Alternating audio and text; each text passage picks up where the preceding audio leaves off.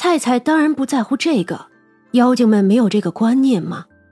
但是这可真把小将军给镇住了，不仅不好意思抢了，还得让着，最后就真的只吃了一口。猪蹄子炖的软烂，里头的黄豆也很香。长生才不要让着，虽说他被捡回来的时间没有菜菜那么久，菜菜算是山里头生的，勉强算是三娘看着他长大的，而长生嘛。按照妖类的寿命算，其实也不小了，只是他开灵之后始终就是一个妖，所以心智上不算成熟，算是个半大小子。他也很黏三娘了，不过如今更黏着张大。吃饱喝足的菜菜要回去了，那山里头还有小妖呢，他们蛇族的小崽子也好几个呢，所以不能没人管。于是吃饱了还不算，缠着三娘给做了好几个蒸懒龙带走了。三娘笑盈盈的端出来一个砂锅，打开里头竟又是一个猪蹄子。你让着他，他吃不吃都一样，不过是口腹之欲，而你呀是要挨饿的。呃，可是，可是他是你的孩子呀。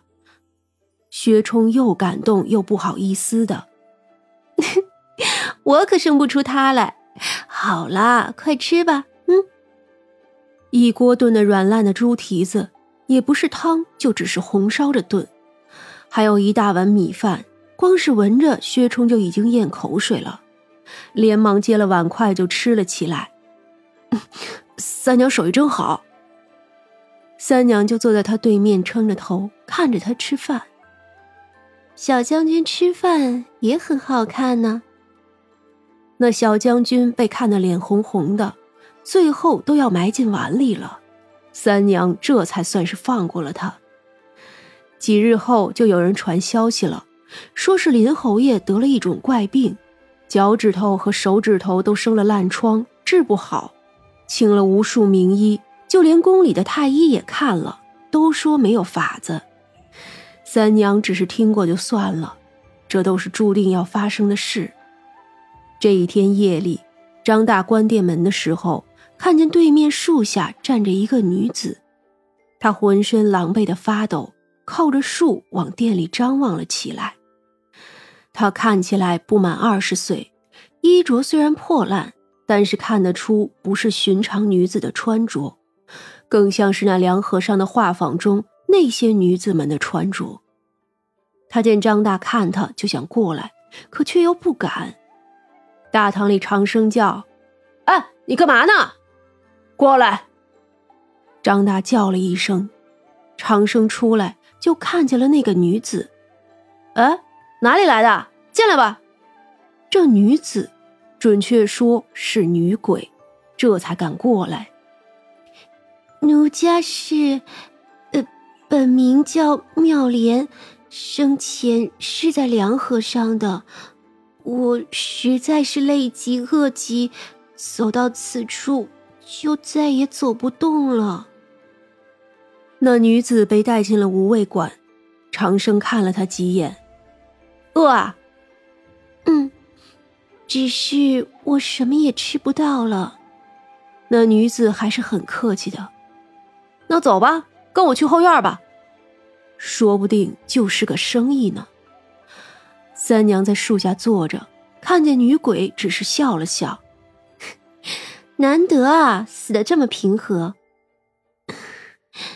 我，我只是，只是活够了。奴家叫妙莲，这位娘子可是这无味馆的龙三娘吗？龙三娘的大名如今也是有的，主要是无味馆的生意好，味道更好。以前有人想找茬儿有张捕头在那儿罩着呢。如今张捕头是走了，可还有个赋闲在京城的薛将军，天天都要过来呢。于是也就没人敢得罪了。在外人的眼里，三娘是个俏寡妇，其实不是。反正也没人关心真假，一个漂亮的寡妇跟一个将军成天的搅和在一起，开了个饭馆，生意还不错，自己呢还做的一手好菜，反正啊，想不出名那也是难了。正是我，你来了我这里也算是有缘了。既然是饿了，想吃些什么，我给你做。只是啊，我喂你这一顿饱饭，你却要拿什么来换呢？这，我已身死，还能拿什么来换呢？有什么是娘子看得上的？你此生受苦受难，又不做二十早亡，来生也该享福了。只是你命中还有恶未曾尽，来生你要嫁三次。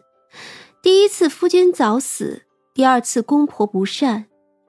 你将要生下一子，却活不过六岁。妙莲的手紧紧攥住自己的衣裳。不过第三次你就要苦尽甘来了，夫妻和睦，子孙满堂，白头偕老。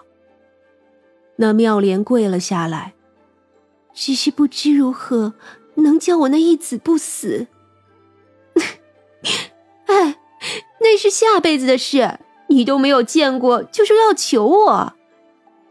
娘子是有神通的人，我感受得到。娘子既然说了，那就定是真的。若是真的，虽说那时候我不会记得这事，可总归是我的孩子，为娘的哪里舍得啊？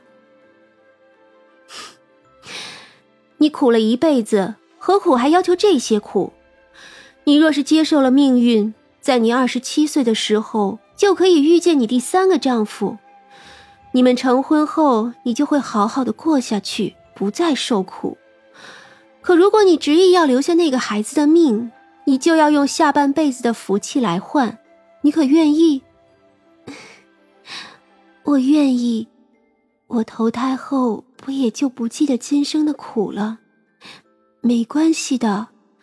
总是我生下来的孩子，想必那时候他要死了，我也会痛不欲生的。